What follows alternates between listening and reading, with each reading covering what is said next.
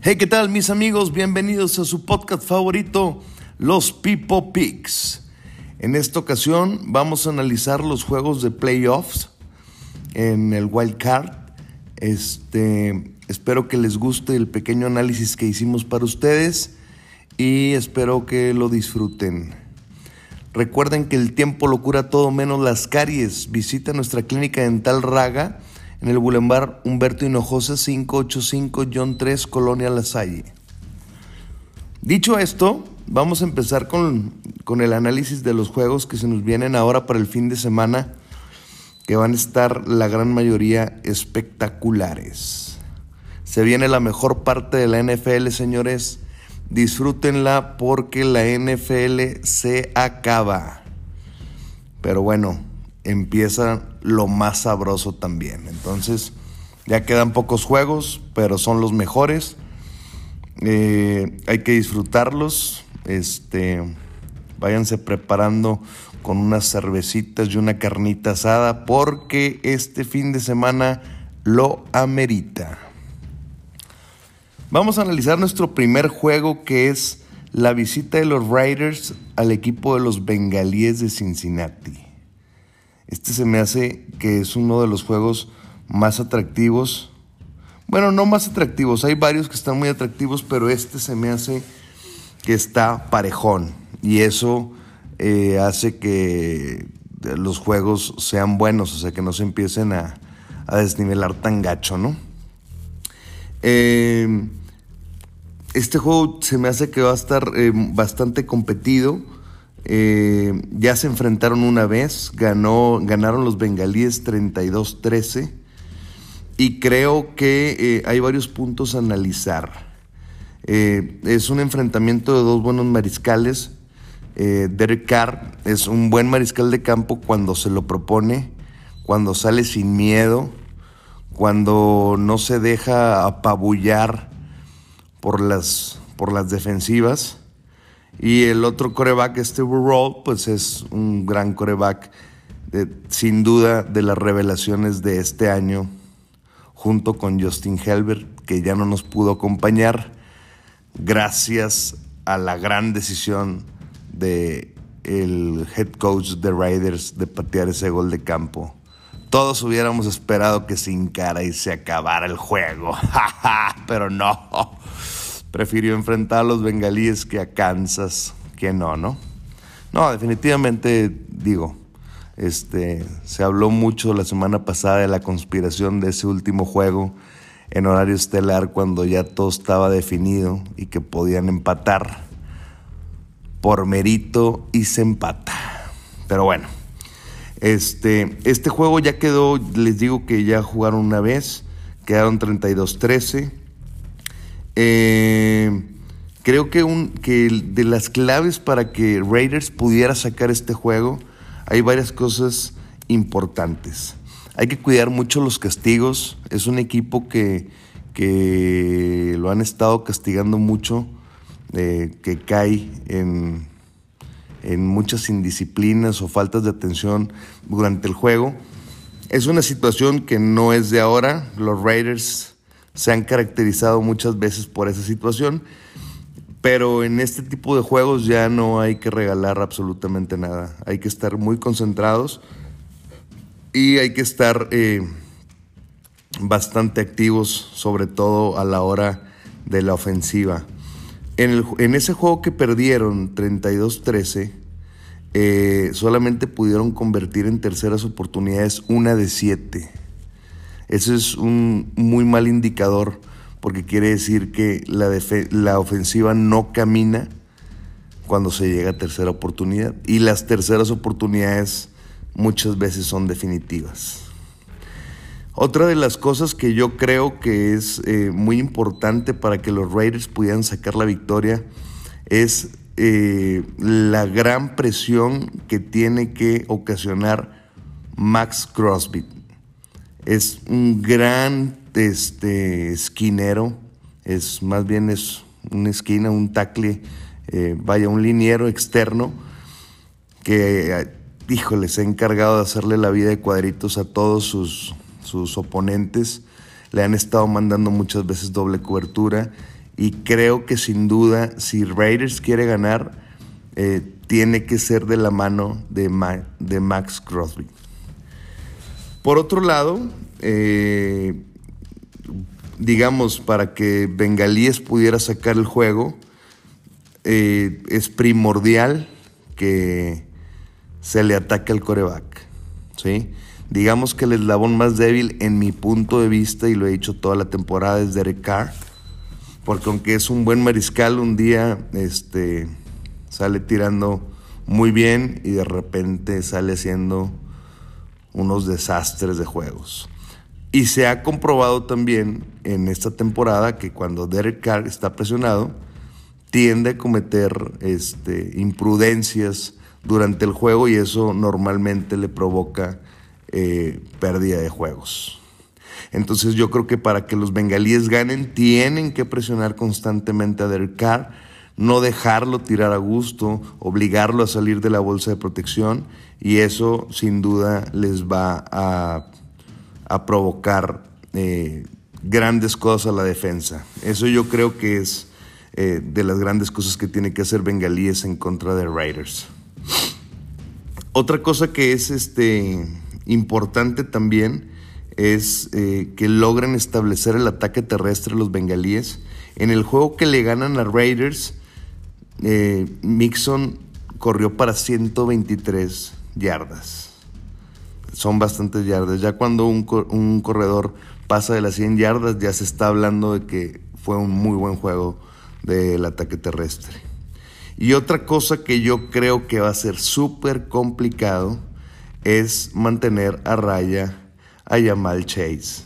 El número uno de Bengalíes es un torbellino, agarra todo el hijo de la fregada, es muy veloz, entonces tienen que estar muy atentos a, la, cobertura de la secundaria de Raiders para que puedan mantener a raya a, a Yamar Chase. Si lo logran mantener a raya, eh, tienen oportunidades de ganar.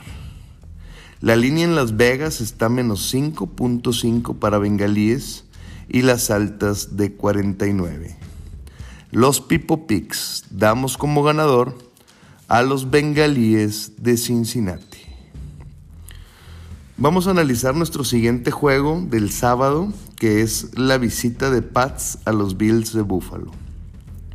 Este va a ser un juegazo, ¿eh? Este va a ser un juegazo. Este, estos dos equipos ya se enfrentaron en dos ocasiones. Cuando jugaron en Buffalo perdieron los Bills y cuando jugaron en Foxboro perdieron los Pats. O sea, sé que ninguno de los dos pudo ganar de local. Em, Pats llega con un récord de 6 ganados y 2 perdidos como visitante. Eso también es eh, bastante peligroso para el equipo de los Bills. Y eh, los Bills llegan con una racha de 4 victorias consecutivas y una de ellas fue contra Pats. Este juego va a estar muy, pero muy, pero muy cerrado. Se me hace que es de los juegos más cerrados junto con el de 49ers y el de los Rams. También va a estar muy cerrado. Y creo que para que los Patriotas pudieran sacar la victoria en Buffalo, tienen que pasar algunas cosas. Primero que todo, establecer el ataque terrestre. Y en el juego donde ganan 14-10, eh, Mac Jones creo que solamente tiró un pase. Un pase en todo el juego. Y les alcanzó para ganarle a los Bills. Eh, los Bills han demostrado en algunas ocasiones que su gran flaqueza o digamos que el eslabón más débil de los Bills de Buffalo es la defensa contra el ataque terrestre. En esa victoria de Patriotas 14-10 en Búfalo, eh, les corrieron para 222 yardas. En el, juego en el juego pasado les explicaba que ya pasando de 100 era un muy buen juego del ataque terrestre. 222 yardas es un abismo, es una grosería. ¿sí? O sea, no puede la defensa de Búfalo permitir 222 yardas otra vez, si no van a perder. Y dentro de las cosas primordiales para que el equipo de los Bills de Buffalo saque la victoria, hay, varias cosas. Primero, eh, va, a ser, va a ser un juego muy complicado. También se me olvidó decirles, eh, la temperatura va a estar a menos 15 grados centígrados en Buffalo para este juego. Son equipos que están acostumbrados los dos a jugar en frío, pero eh, digo, siempre es complicado jugar a esas temperaturas, ¿no? Y el ataque terrestre se empieza a volver primordial. Entonces ahí es donde yo siento que Patriotas lleva un poquito de ventaja. Hay muchas posibilidades de que haya nieve en ese juego también. Eso también genera que el ataque terrestre sea prioritario.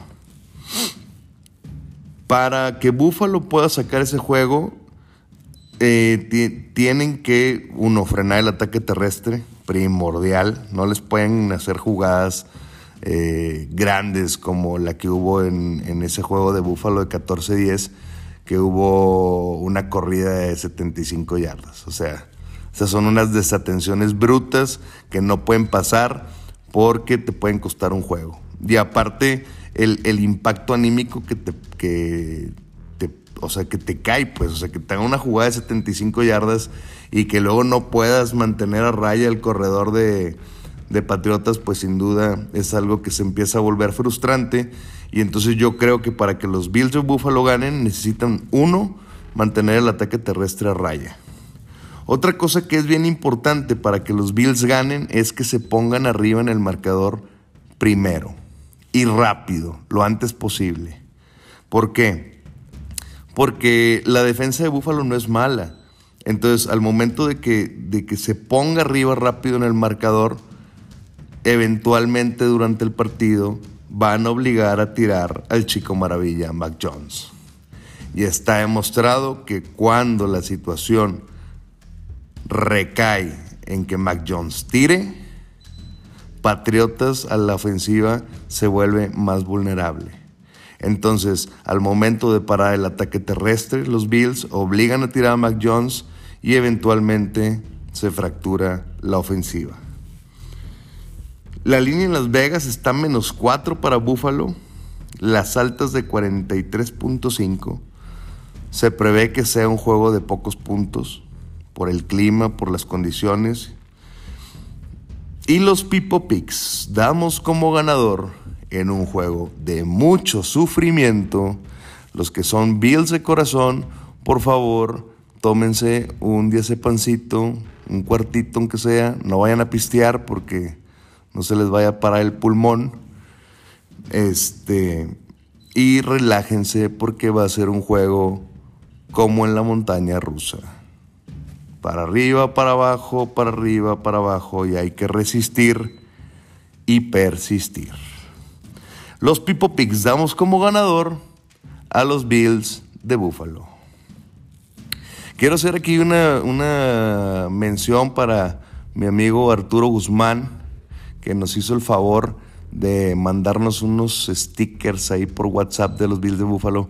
Muchas gracias, hermano, por, por esta labor que haces ahí en el grupo, que la verdad es que eh, nos mantiene bastante felices y este, gracias a tu gran solidaridad hicimos felices a unos cuantos chiquitines. Muchas gracias por este, tu apoyo. Eh, un saludo a toda la manada de los Bills de Búfalo. Este, hay que echarle buena vibra, racita. Y ya este, demostramos que podemos pasarle por encima a los Patriotas, pero jugando como les acabo de decir. Vamos a nuestro siguiente juego, que es la visita de las Águilas de Filadelfia al equipo de Tampa. Aquí hay varias cosas a analizar. Ya se enfrentaron una vez y ganó Tampa 28-22. Fue un juego que estuvo bueno, fue un juego que estuvo apretadón. Al final, el guapo de Tom Brady salió adelante, como siempre, o como la gran mayoría de las veces. Eso definitivamente es, es, mágico de, de Tom Brady, que siempre encuentra la solución, o la gran mayoría de las veces encuentra la solución para a terminar avante en los juegos. Aquí hay, aquí hay varios puntos a destacar. Las Águilas de Filadelfia son el ataque número uno por la vía terrestre. Entonces, eso es, es importante porque hace que Hearts eh, no esté tan, tan preocupado en lanzar, o más bien cuando puedes establecer un ataque terrestre, la presión sobre el mariscal de campo disminuye. Y entonces como, como los linebackers y, y eh, los linieros están preocupados por la corrida, cuando ya la logras establecer, pues entonces se vuelve también un poco más cómodo eventualmente ir quemando a la secundaria. En pases no muy largos, o en pases cortos, o en pases medianamente largos. Y eso hace que, empiece a, a mermar a la defensiva. Aquí la situación es la siguiente. Tampa es la defensa número 3 contra el ataque terrestre. Entonces, va a ser un juego que va a estar complicado en el sentido de que las Águilas de Filadelfia puedan establecer su ataque terrestre. Otra, otra cualidad que tiene el equipo de Tom Brady es que es el número 2 a la hora de hacer puntos. Promedian 30, 30 puntos por juego. Y la defensa es la número 5 recibiendo 20 puntos en promedio por juego. Ahora, en el juego anterior, en este que les digo, que quedaron 28-22, el equipo de Tampa con Tom Brady generó 300 yardas por aire. Demasiadas. 300 yardas por aire quiere decir que el coreback tiró a diestra y siniestra y tiró con la mano en la cintura todo lo que se le antojó y estuvo perforando constantemente la secundaria. Un equipo de playoff no puede permitirse recibir tantas yardas por aire. El tiempo de posesión en el juego anterior fue 40 minutos para Tampa y 20 para Águilas de Filadelfia. Eso quiere decir también, pónganse a pensar un poquito, que la defensa estuvo dos terceras partes del juego en el campo defendiendo Filadelfia. Entonces eso también genera un cansancio inevitable que provoca que eventualmente se desfonde la defensiva. Tiene que ser eh, una administración del tiempo un poquito más pareja y eso quiere decir que la ofensiva de Filadelfia se tiene que poner a trabajar. Ahora, aquí les va un punto que me gustaría que analizaran porque está coquetón. En ese juego estaba Chris Evans. En ese juego estaba Fournette. En ese juego estaba Goodwin. ¿Sí? Bueno. Ah, en ese juego estaba Antonio Brown. Entonces, digamos que la ofensiva de Tom Brady estaba a tope. Ahora, Antonio Brown ya no está porque se fue, porque lo corrieron por no quererle pagar sus bonos y el otro hizo su teatrito y entonces por eso lo terminaron eh, aventando a la hoguera. Y ahora tampoco cuentan con Fournette. Fournette fue su corredor que estuvo constantemente corriendo a diestra y siniestra y le daba una estabilidad a Tom Brady para que pudiera tirar con comodidad y aparte generaba yardas por, por aire. Bueno, Fournette no está. ¿Sí? Y el otro, este Goodwin, tampoco va a estar, está lesionado. Fournette y Goodwin no están. Evans está en la lista de cuestionables. Yo creo que va a jugar.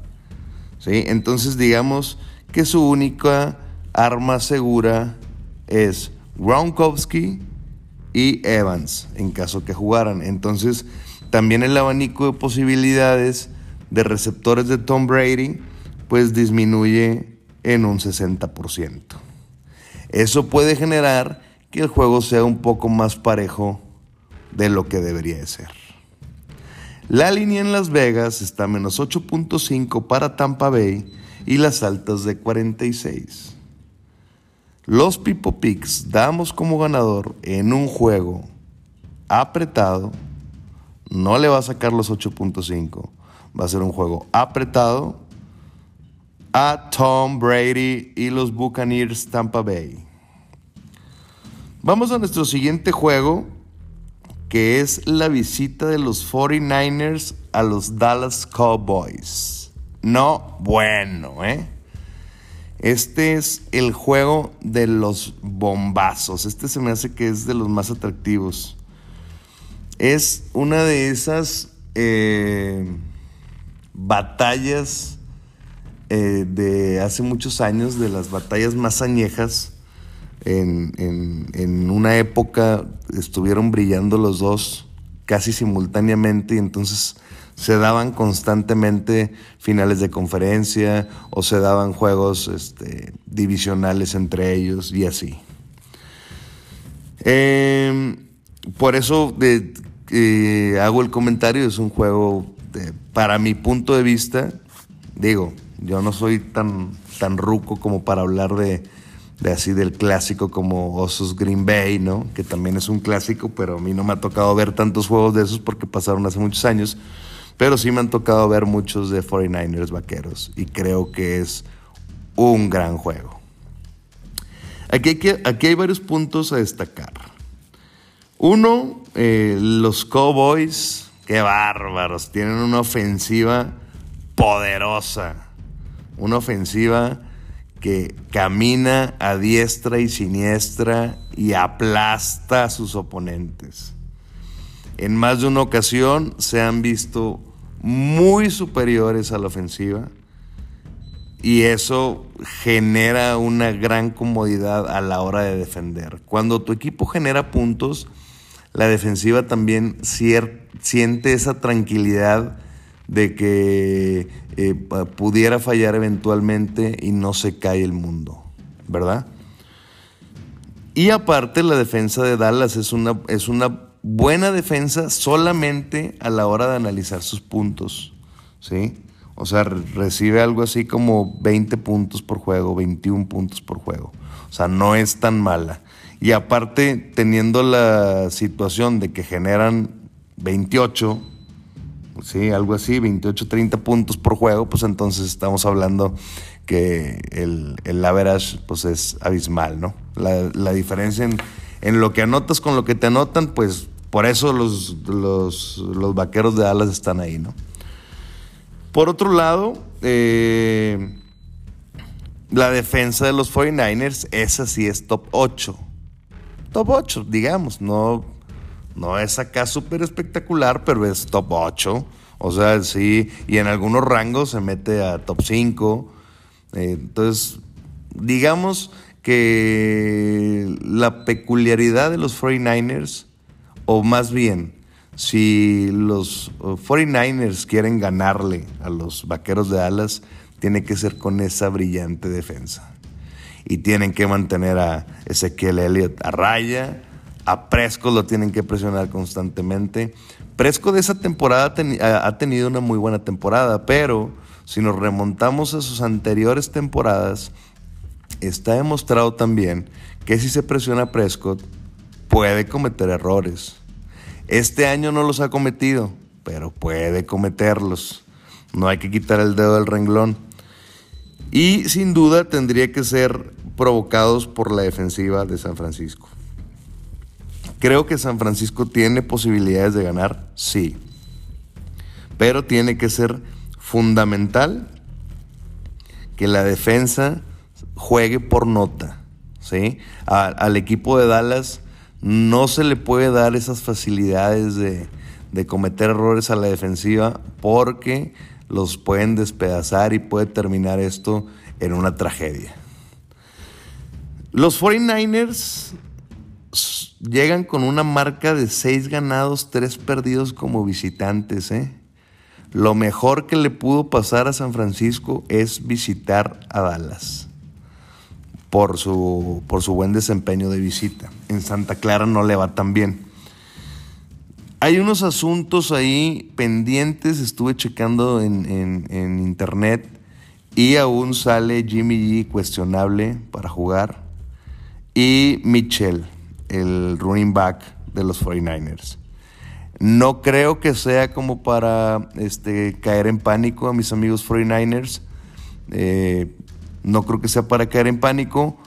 Pero bueno, definitivamente si no jugara Jimmy G, pues olvídenlo. Estarían pelas, ¿no? Jimmy G, aunque para mi gusto no es la salvación de los 49ers, ya se demostró que con los otros corebacks la cosa se pone peor. Entonces, Jimmy G tiene que jugar. Yo personalmente creo que va a jugar y Mitchell también. No, lo han querido destapar así tan, tan, tan temprano. lo manejan ahí con pincitas todavía para que no se creen demasiadas expectativas. De hecho, esa línea es la que menos se ha movido de Las Vegas desde que arrancó. Y este, creo que, que los 49ers pueden ganar si tuvieran el control defensivo y si jugara Jimmy G y si jugara Mitchell. Si una de esas tres cosas no pasa, los Vaqueros de Dallas van a ganar caminando.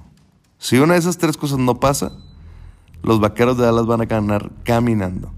Si esos tres jugadores juegan, digo, si esos dos jugadores juegan y la defensa se comporta a tope, pueden ganarle a los Vaqueros de Dallas. No estoy diciendo que ya si eso pasa vayan a ganar. Todavía se tiene que jugar, ¿no? Pero los Vaqueros de Dallas es un gran equipo, juegan en casa y tienen bastantes fundamentos para eh, hacer creer a los que somos o intentamos analizar la NFL que son candidatos incluso para llegar al gran juego. La línea en Las Vegas está menos 3 para los Vaqueros de Dallas y las altas de 51. Los Pipo Picks damos como ganador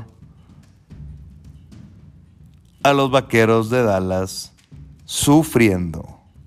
Sufriendo. Ese juego va a estar muy bueno.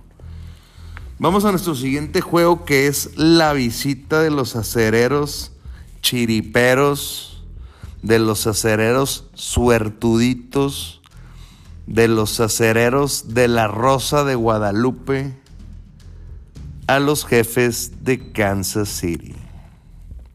No, bueno. Platicaba con unos amigos acereros en esta semana y les decía que qué se sentía eh, que todo se había dado para que las cosas eh, entraran a playoff y cómo se dieron y todo, con bastante sufrimiento para mi punto de vista. Y coincidí, coincidimos más bien con la gran mayoría en que había aficionados de acereros que decían que preferían no pasar. ¿Y por qué? Pues porque al momento de calificar así de, de bote pronto, de carambola, por así decirlo, pues enfrentas el número 2. Y los jefes de Kansas es un gran equipo. Los jefes de Kansas en casa aparte son un gran equipo también. Y entonces la cosa se pone color de hormiga. Los acereros llegan con una marca de 3 ganados y 5 perdidos como visitante. Visitan a los jefes que tienen una marca de 7 ganados, 2 perdidos en casa. Llegan con el joven Mahomes, que ya sabemos que es un muy buen coreback, promediando 28 puntos por juego. Entonces, el panorama se ve complicado para los acereros. Eh, es el último juego del Big Ben. Si perdiera, entonces también eso vuelve a traer ese sentimiento para mis amigos acereros. Eh, yo creo que para que Acereros pudiera ganar, hay, hay, varias cosas que se pudieran dar. Uno, TJ Watt tiene que ser fundamental si Acereros quiere ganarle a los jefes de Kansas City. Tiene que presionar constantemente como lo ha hecho toda la temporada. TJ Watt es un monstruo, ¿sí? Es el mejor cazacabezas de mariscales. Acaba de romper el récord la semana pasada. Es un verdadero monstruo. Entonces TJ Watt tiene que ser parte fundamental si Acereros quiere sacar la victoria. Lo único que me preocupa un poco, fuera de la defensiva de Acereros, que en la gran mayoría de los juegos se ha comportado a la altura, es la ofensiva. La ofensiva de Acereros promedia 20 puntos por juego. Entonces, si quieren ganar con esos 20 puntos, tienen que mantener a Mahomes, que promedia 28, en menos de 20. Ahí es donde creo que la cosa se complica. Pero hay algo que también es importante decir, que Acereros es un equipo que trae el ADN ganador. Entonces, Kansas City si tiene oportunidad de matarlo y de despedazarlo, lo tiene que hacer. Porque si no lo mata en su momento, se le puede venir la noche a la hora del final del juego. Cosas para destacar de Acerero si quiere ganar es que Harris tiene que aplicarse, tiene que correr lo más que pueda correr, tiene que generar muchas yardas por tierra la defensiva de Kansas no es tan buena defendiendo el ataque terrestre. Entonces, digamos que ese pudiera ser el primer punto a favor de acereros y que tendrían que explotarlo si quisieran ganar. Y la otra cosa que yo creo que no tiene el equipo de Kansas es el gran corazón del Big Ben. El Big Ben, les guste o no les guste, les cuadre o no les cuadre, es un coreback élite o fue un coreback élite. Tal vez ahorita ya digamos que va en el descenso de su carrera, pero tiene la experiencia, ya tal vez la juventud no, pero tiene la experiencia, tiene el control de los momentos, eh, no se pierde con facilidad en el juego. Eh, es un gran coreback, simplemente. Y estoy seguro que en su mente está jugar un juego más. Esto termina siendo como un juego a la vez.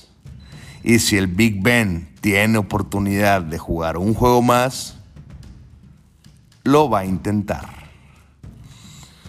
La línea en Las Vegas está menos 12.5 para Kansas. Es la línea más abierta de todas y las altas de 45.5. Lo único que espero es que si Kansas gana, como debería ser la lógica, Acerero se despida, o más bien, el Big Ben se despida con la cara al sol.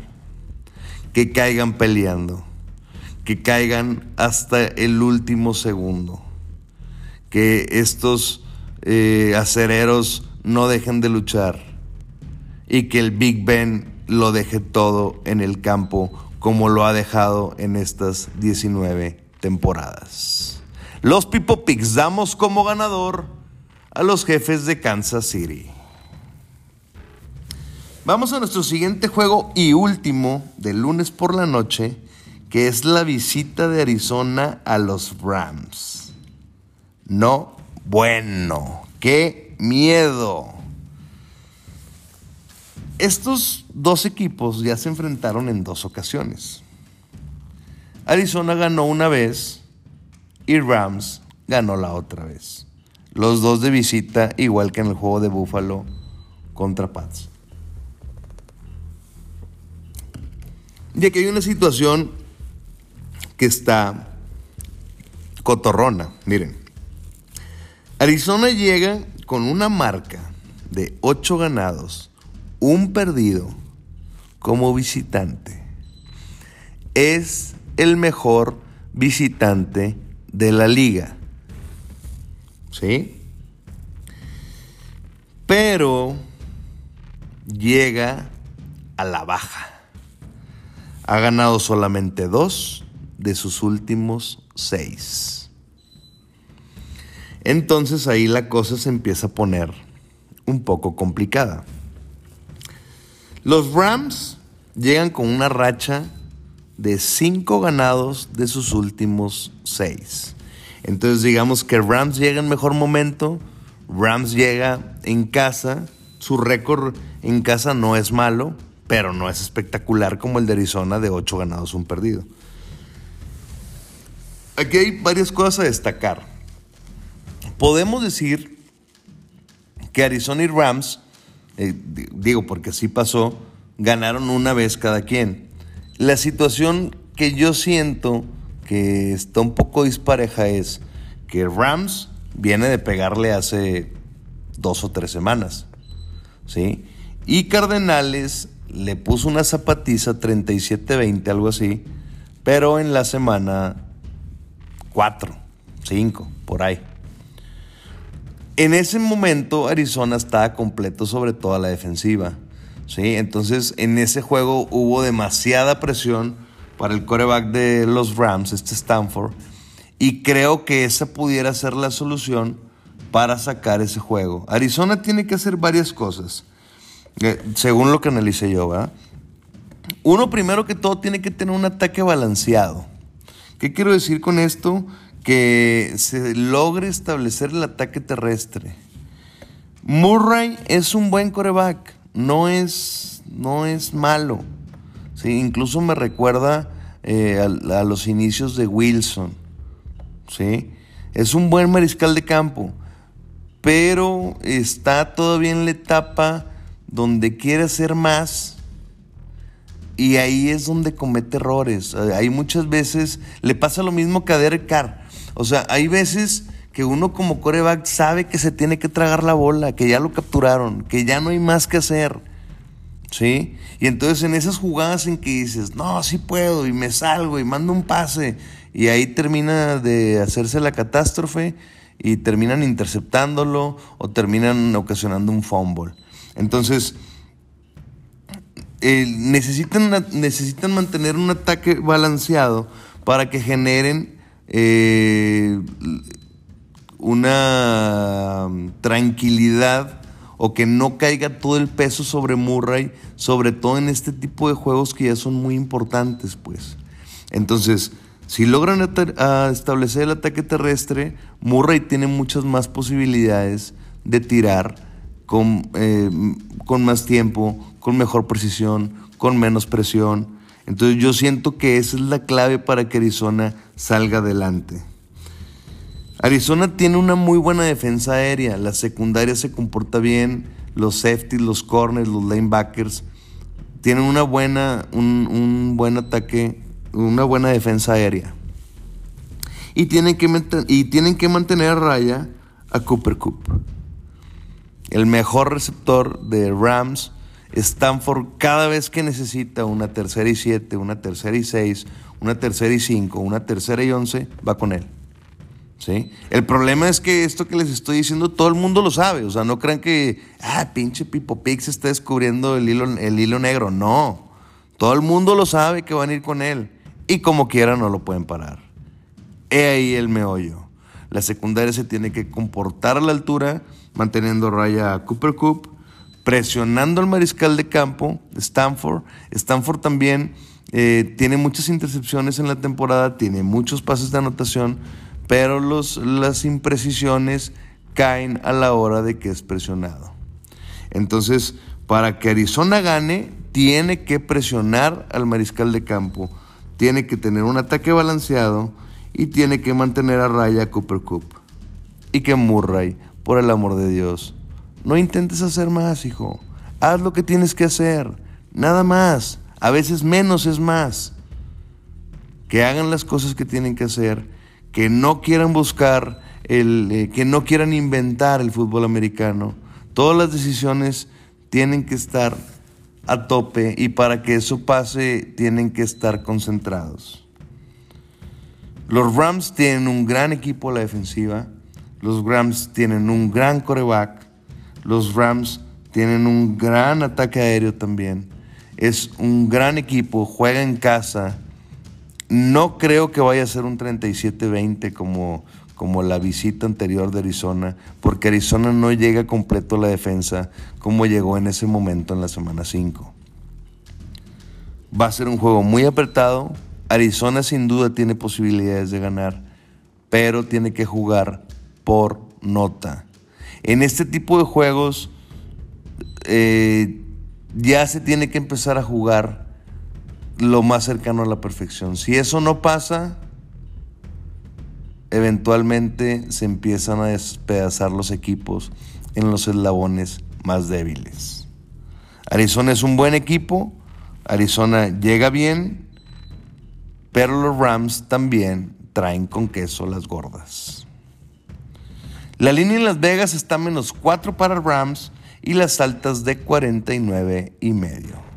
Los Pipo Picks damos como ganador en un juego apretado, con mucho sufrimiento, pero los Rams salen avantes.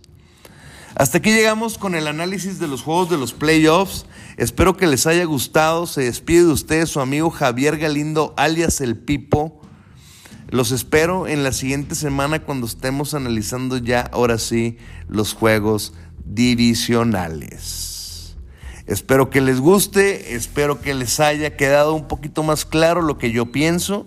Ustedes tienen la última palabra. Espero disfruten los juegos.